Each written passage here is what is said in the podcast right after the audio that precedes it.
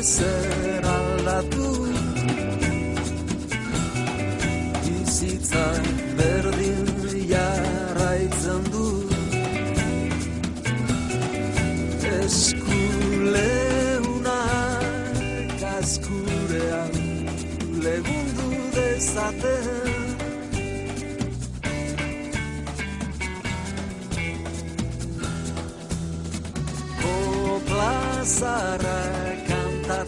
Seguimos de viaje en Piedra de Toque aquí en Onda Vasca y ahora lo hacemos siguiendo la huella de la bicicleta del gasteiztarra Lorenzo Rojo, Chencho, que comenzó un 1 de junio de 1997 en Seattle, un viaje por el continente americano que 16 años después continúa, tras recorrer América, África, Oceanía, Asia y Europa siempre con su bicicleta, sus 68 kilos de equipaje, entre los que destacan dos cocinas y una pequeña tienda de campaña, y eso sí, siempre la ilusión de seguir descubriendo mundo a golpe de pedaleada.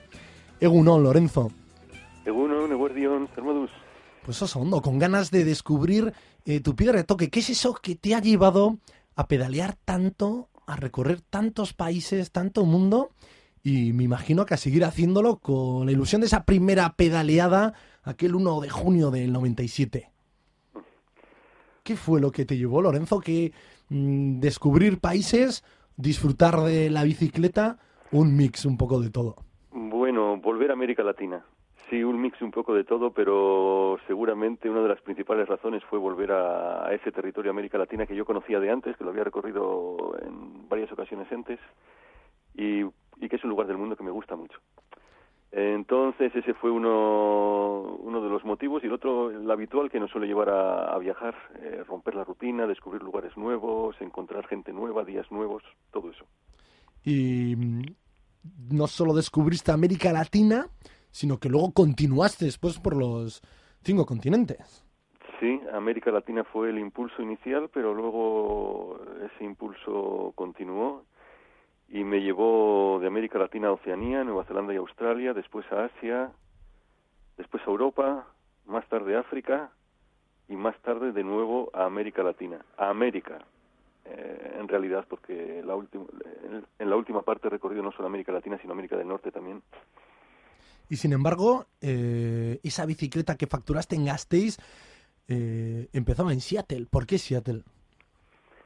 Bueno, empezó en Seattle pues Mm, por razones prácticas, porque el vuelo era más barato a Estados Unidos que a México, por ejemplo, y porque aunque el objetivo era América Latina, pues ya de paso, aprovechando, quería también conocer el gran país, ¿no? El gran país entre comillas, ese país que tenemos siempre tan presente, que aparece tanto en, en los medios de comunicación, en las películas, etcétera. Bueno, quería conocer Estados Unidos también. Por eso volé a Seattle. Y hablabas de romper la rutina, ¿no? Que es lo que nos lleva a muchos a viajar, aunque sea al monte el fin de semana o a dar un paseo con nuestra gente.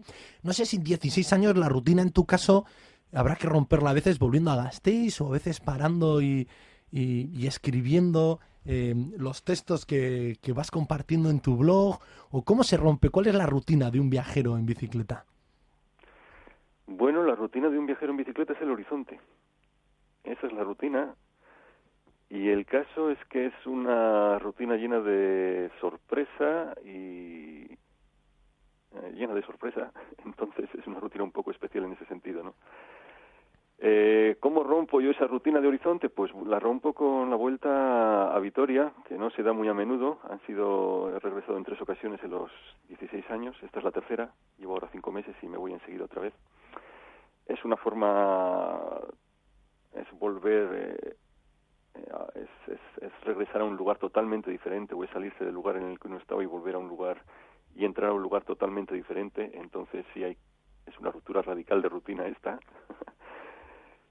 y bueno, pues eh, principalmente esa ha sido la, la ruptura, los paréntesis que ha abierto en el viaje y que han supuesto un tiempo bastante diferente, las vueltas. Lo demás, es el viajar, es el horizonte con todo lo que está lleno, ese horizonte está lleno de, bueno, está lleno de días, está lleno de cambiar continuamente de sitio, día tras día. Hay otras veces en las que es un poco diferente, en la que uno se queda en un, en un, lugar por tiempo, por semanas o, durante meses. y, bueno, pues eso es. ¿Y en qué se ha convertido tu casa? ¿En el horizonte imagino que un buen compañero de viaje o es también esa rutina, pero una rutina que te lleva a seguir pedaleando para ver qué, qué, te prepara ese horizonte? ¿Y qué, qué, es lo que llevas que sientes como casa? Tus 68 kilos de equipaje que hay ahí dentro, que puedas decir, mira, pues eh, aquí, esto es mi casa. Bueno, en esos eh, no son 68 kilos de equipaje, son 68 kilos con la bicicleta incluida, o sea, de equipaje podrán ser unos 48, pongamos. O sea, todavía menos. Pues ahí está mi casa, ahí está en mi casa en cuanto a cosas prácticas, ¿no? Eh, sí, es como un caracol con la casa cuestas. Ahí está la tienda de campaña, el saco de dormir, la ropa, el calzado, ahí están los libros, ahí están las herramientas para reparar la bicicleta, ahí está la cocina con sus ollas, cazuelas, con dos fuegos, ¿Y, ¿Y qué más hay en ese equipaje? Pues bueno, seguramente lo que a uno le empuja y lo que me ha mantenido a mí en ruta a los 15 años ha sido también las ilusiones que van en ese equipaje, ¿no? Entonces esa esas ilusiones han estado pedaleando conmigo y empujándome fuerte durante todo este tiempo y no han perdido fuerza. Unas ilusiones que imagino que pesarán menos pero que motivarán mucho más que esas otras cosas materiales. ¿Y cómo han ido mutando también esas ilusiones? Hablas que el arranque, ¿no? Seattle, querías conocer ese gran continente o Estados Unidos, ese gran país, y reencontrarte con Latinoamérica, y después fueron mutando. No sé si, si han cambiado mucho o siguen siendo las mismas. Eh, bueno, eh, los objetivos sobre el mapa van cambiando Quiero decir que si en un principio el objetivo fue América Latina, cuando América Latina se acabó, digamos, pues miré a otros lugares, ¿no? Fue Oceanía después, fue Nueva Zelanda y Australia, y después fueron otros nuevos lugares sobre el mapa, hacia los que los mapas tienen un... Suelo comentar esto con otros eh, viajeros en bicicleta, tienen un atractivo, no sé muy bien cómo definir, un atractivo mágico, es extender un mapa sobre el piso y empezar a ver lugares nuevos y empezar a sentir cómo, cómo todo vibra y, el deseo de, llegar a esos lugares, ¿no?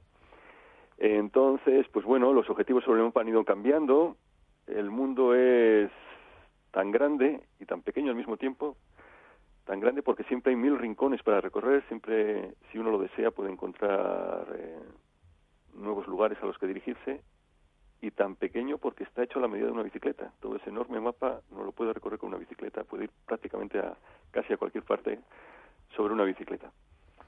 Entonces, en ese sentido han ido mutando las, eh, los objetivos, pero bueno, yo creo que la, el impulso inicial, el impulso inicial que era esa ese deseo de horizonte y esas ganas y esa ilusión de, días nuevos, de gente nueva, de paisajes nuevos, de tierras nuevas, pues eso sigue siendo parecido. Sigue siendo parecido. Y también eh, muchos que han pasado por Piedra de Toque, muchos bicicleteros, que muchos de ellos reconocen que el veneno empezó en parte con tu trayectoria, Lorenzo, em, dicen que la bici permite caminar junto a las gentes de los lugares, ¿no? Que yo creo que todos que nos gustan los viajes, viajar, vemos un mapa y nos, nos provoca mucho, ¿no? Vemos la foto de una montaña y muchos ven vías por, por dónde escalarla, por dónde subir, cómo será un atardecer desde allá arriba. En tu caso, la bici, ¿qué te ha aportado para no dejarla? Es decir, yo la cambio por una moto, por un coche, o ahora cojo más aviones. En tu caso siempre has sido fiel a esa bici. Sí, eh, bueno, en un coche no me imaginaría encerrado ahí en esa, en esa carcasa de metal y de cristal. Una moto sería demasiado rápido, demasiado ruidoso, demasiado caro también. Pero bueno, pues esas son las eh, esas son las preferencias de cada uno. Eh, yo disfruto la bicicleta, yo me lo paso bien encima de la bicicleta, es así ha sido siempre así. Mucho antes de comenzar este viaje también era así y ahora sigue siendo así. Ahora cojo la bicicleta y voy a dar un paseo por aquí, por la Llanada de la Besa, donde vivo, o voy a Vitoria y recorro las calles de Vitoria, estoy sobre la bicicleta y me gusta. Es un juego, es ese juego de niños que... Es ese sentido de la bicicleta como juego que teníamos de niños, ¿no? Sí.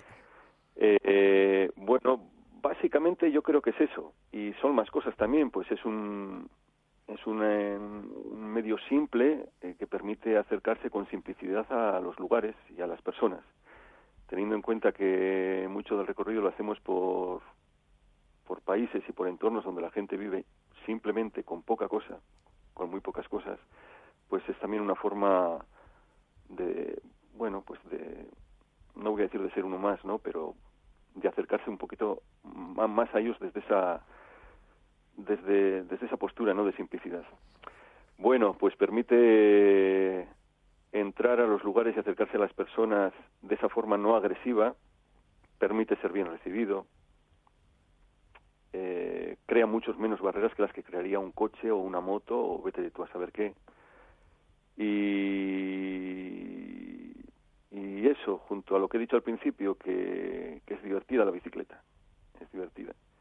Y para aquellos, Lorenzo, que se va acercando el verano o se va acercando posibilidades ahora pues de llevar vidas diferentes, ¿qué lugares recomendarías de los cinco continentes que a ti te hayan marcado, ¿no? De, América del Norte, que digas, pues mira, para un primer viaje o para gente que le gusta, una recomendaciones o lluvia de lugares en los que a ti te han marcado y digas, mira, aquí puedes descubrir mucho lo que es viajar en bicicleta y lo que te aporta un horizonte. Bueno, es complicado, es complicado decir eso. Bien, yo tengo muchos lugares que me han, eh, lugares que me encantan en los diferentes continentes. Si tendría que escoger más que un lugar, un continente, escogería América Latina, sin duda. Es el continente de los 15 y 16 años he pasado en América la mitad, siete años y medio pedaleando ya, en dos épocas diferentes. Bueno, es un continente que tiene de todo, físicamente tiene de todo, tiene, si cogemos América del Sur, tiene selvas, tiene costas, tiene desiertos, tiene los Andes, esa magnífica cordillera que, que es la espina, la columna vertebral de Sudamérica, tiene altiplanos, tiene mucha diversidad de gentes, de culturas, tiene el idioma para nosotros, cercano, el castellano, el portugués, otra serie de idiomas también importantes eh, que habla mucha gente, quechua, guaraní, pero bueno, el, el, castellano para nosotros pues es también una, gran ventaja ¿no? para, viajar allá. ¿Y una ruta en concreto de América Latina que pueda condensar un poco estos ingredientes que vas citando? Bueno, el que quiera coger una bicicleta y tenga ganas de horizonte no tiene que preocuparse mucho de lugares, es eh, dejarse guiar un poco por la... Realmente creo que es así, dejarse guiar un poco por esa ilusión y por esa intuición y, y lo bueno es perderse un poco en los mapas. Quiero decir que el que yo hable de unos lugares y de otros no, no, no, no, no tiene tanta importancia. Hay que agarrar el mapa y hay que soñar con ese mapa puesto delante y hay que perderse un poquito en ese mapa. ¿Qué lugares me gustan a mí en concreto de América? De América, bueno, pues en América del Sur me gusta mucho la montaña, me gustan mucho los Andes. Si a uno le gusta la montaña en bicicleta, eso supone subir, subir, subir mucho y bajar pero bueno, no hay ninguna prisa para hacer eso, es lo bueno que tiene la forma en la que viajamos, que nadie nos espera con un cronómetro, no hay prisa, uno acampa, descansa donde quiere, continúa al día siguiente. Pues los Andes, como iba diciendo, para los que les gusta la montaña, es una es un sueño, es una maravilla. Desde arriba hasta abajo y desde abajo hasta arriba. Toda la parte, por ejemplo, ya completando más de eh, toda la parte andina de Argentina, Chile, Bolivia, ese triángulo ahí, sur de Bolivia, norte de Argentina, Chile, es un sueño. Muy bueno, pues te hemos arrancado ya por lo menos tres países, una ruta. Y otro, y yéndome, ya termino, yendo un poquito más para arriba, Estados Unidos, toda la parte oeste de Estados Unidos, y aquí hablo centrándome ya más eh, Utah, lo que es el sur de Utah y el norte de Arizona, es también un sueño de naturaleza.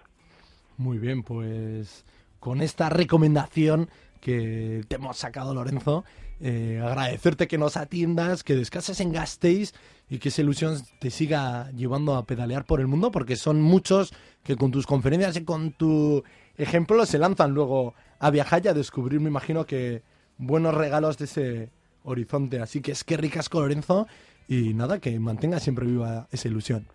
Bueno, Iñaki, es que ricasco sube ¿eh? Gracias. Agur. Venga.